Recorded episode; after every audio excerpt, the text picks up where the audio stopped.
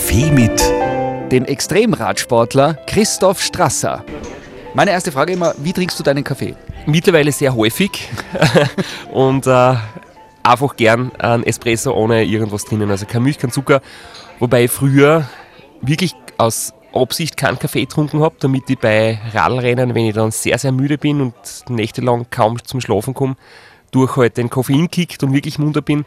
Aber ich muss sagen, jetzt im Alter von 36 kann man das tägliche Kaffee trinken schon sehr angewöhnt und äh, so Koffeinentzugskur ist ganz schön was Wortes. Ich habe mir auf YouTube Ausschnitte angeschaut von diesem Race Across America, einem der härtesten Rennen, was es überhaupt gibt. Ich finde ja lustig, wenn dann Höhenmeter nicht mehr in 1000 Meter, sondern in Kilometer angegeben werden.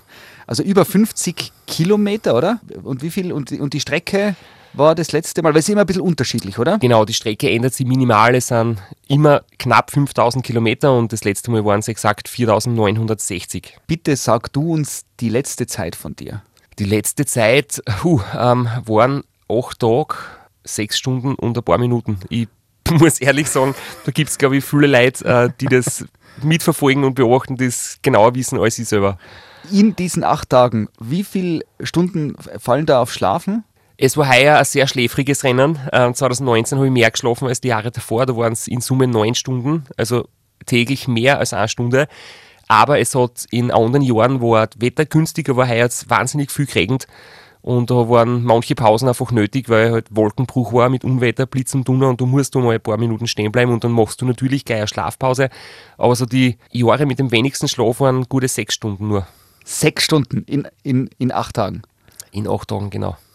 Das heißt, da lernt man natürlich die Energien absolut zu fokussieren, oder? Oder ist es so am Extrem, dass es eh schon wurscht ist, ob ich dann sechs oder acht oder zwölf Stunden schlafe? Es ist nicht viel Unterschied. Es ist oft so, dass Schlafpausen einfach vermeidbar sind. Man vermeidet also viel wie möglich. Ähm, ich selbst darf auch nicht entscheiden, wann es Zeit zum Schlafen genießt. Ich darf nur bei meinem Team einmal vorsichtig anmelden, hey, ich bin jetzt so müde, ich kann nicht mehr, wann gibt es die nächste Pause? Dann wird mir meistens erklärt, du, na, das geht schon noch und dann werden halt Musik eingespielt und Sachen vorgelesen und dann werde ich motiviert und wird geredet und dann wird halt mit allen Mitteln versucht, mich noch wach und bei Laune zu halten.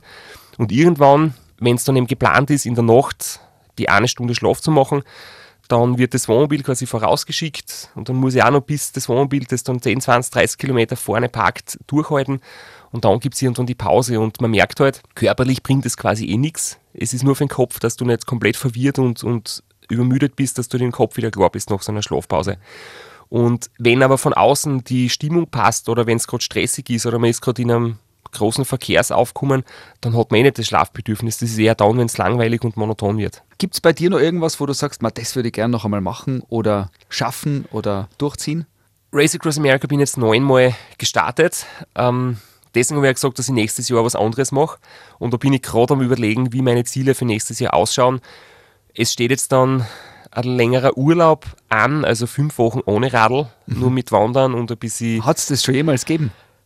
Ich habe eh schon nachgedacht, das war, glaube ich, ein Jahrzehnt sicher nicht mehr, dass ich fünf Wochen gar nicht Radl gefahren jetzt, bin. Jetzt will wir nachfragen, bei, bei, beim extrem äh, Langstreckenradler, was heißt bitte wandern? bei dir? Ich, ich stelle mir jetzt vor, du wanderst so eineinhalb Stunden. Na, wandern heißt ja bei dir wahrscheinlich. Ich komme aus Graz, da gibt es den Schlossberg. Das ist ein Wahrzeichen mitten in der Stadt, der hat ähm, ich glaube, knappe 100 Höhenmeter.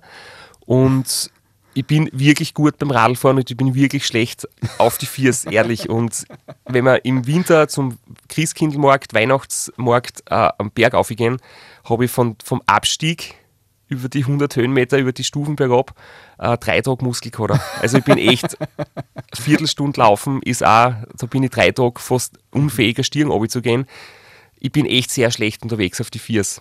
Mhm. Und deswegen ist für mich Wandern wirklich kein Mod. Ein okay. bisschen spazieren, die Berge wandern und ganz gemütlich. Also ich habe mein Ehrgeiz und mein, meine sportlichen Fähigkeiten oder körperlichen Fähigkeiten eigentlich aufs Radlfahren sehr fokussiert und beschränkt und alles andere bin ich, bei allem anderen bin ich eigentlich wirklich sehr bescheiden unterwegs.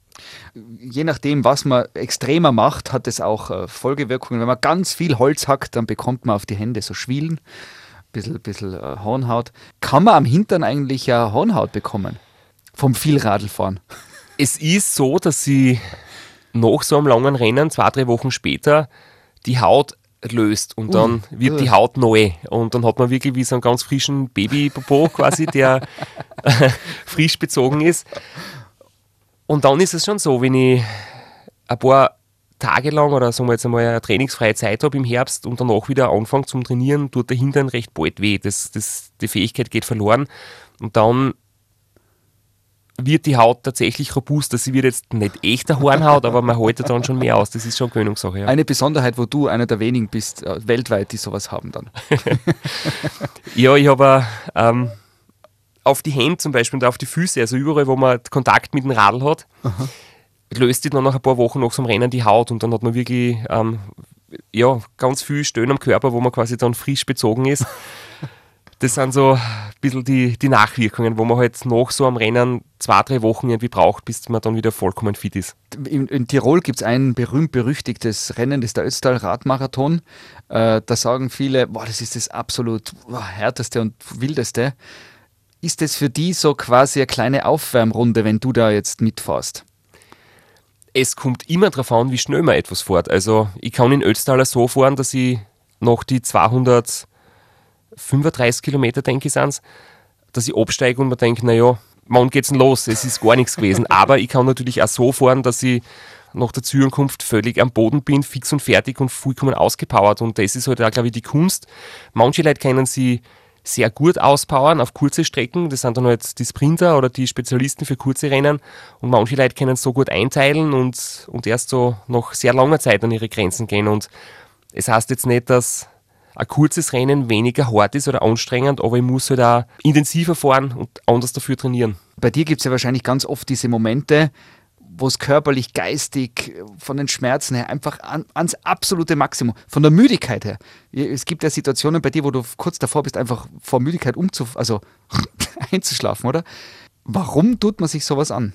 Die Frage darf niemals auftauchen während am Rennen. Also wenn das unterwegs auftaucht, um Gottes Willen, warum tue ich mir das an, äh, ist das ganz schlecht, weil dann fängst du zum Grübeln an und dann kann leicht passieren, dass du die Frage nicht beantworten kannst und dann hast du echt ein Problem, dann kann leicht sein, dass du das aufgibst. Die Frage muss ich mir beantworten in den Monaten vorher, wenn ich trainiere, wenn ich jeden Tag sechs, sieben Stunden am Heimtrainer sitze im Winter, da muss ich wissen, warum tue ich mir das an. Im Rennen ist ja eigentlich fast easy, weil da habe ich Betreuer, da habe ich Konkurrenten, da habe ich irgendwie doch eine Wettkampfstimmung, auch wenn es monoton ist und langweilig zwischendurch. Aber da habe ich nur das Problem, dass ich immer wieder gern mehr Schlafpausen machen würde, als ich eigentlich dann machen darf. Aber so den Gedanken ans Aufgeben und warum mache ich das, das habe ich viel eher beim Wintertraining als beim Rennen selber. Wenn man einmal quer durch Amerika radelt, äh, unterschiedliche Klimazonen, unterschiedliche Fauna, Floren, also wie viel kriegst du da mit? Also wenn ich dir jetzt frage, welche Tiere hast du schon alle gesehen beim Race Across America? Ist da was dabei oder, oder ist da der Fokus da auf was anderem? Nee, man kriegt schon sehr viel mit. Ich habe eigentlich dann genug Zeit zum Schauen. Während dem Radfahren habe ich dann doch ein Auge für die Landschaft in erster Linie, für die kleinen Details natürlich sicher nicht so. Die Landschaft ist ja dort sehr weitläufig, also du fährst oft stundenlang aufs gleiche Panorama hinzu, weil es gerade ausgeht und flach dahin geht. Zum Thema Tiere, das ist ja dort leider ein Problem. Es gibt nicht so was Schönes wie bei uns die Asfinag, die sich um die Straßen kümmert, die, wo man zwar immer flucht, war so viel Baustellen, aber eigentlich hat man dafür saubere Straßen. Dort verwirren die Straßen, es ist überall, ähm, jedes tote Tier bleibt liegen, also Opossums und Gürteltiere liegen sehr oft auf der Straße. Das stinkt auch brutal. Mhm. Und das ist jetzt ich habe jetzt so das romantische Bild, du, du radelst dann an, am Schneeleopard vorbei oder so. Derweil radelst du eigentlich an überfahrenen Platten, toten Tieren. Ja, das ist leider, leider häufiger so. Wenn man so durch die Wüste fährt, hört man abends oft Kojoten heulen. Das ist ganz, ganz interessant. Und in den Rocky Mountains steht manchmal ein Hirsch am Straßenrand, wo es auch gefährlich sein kann, wenn der mitten in der Nacht über die Straßen spaziert und du hast quasi im letzten Moment noch einen Sturz vermieden, das habe ich auch schon mal erlebt. Wenn der Hirsch kurz da ist da, und du, es geht gut aus, hast du zumindest den Vorteil, dass du dann ein bisschen wach bist danach, oder?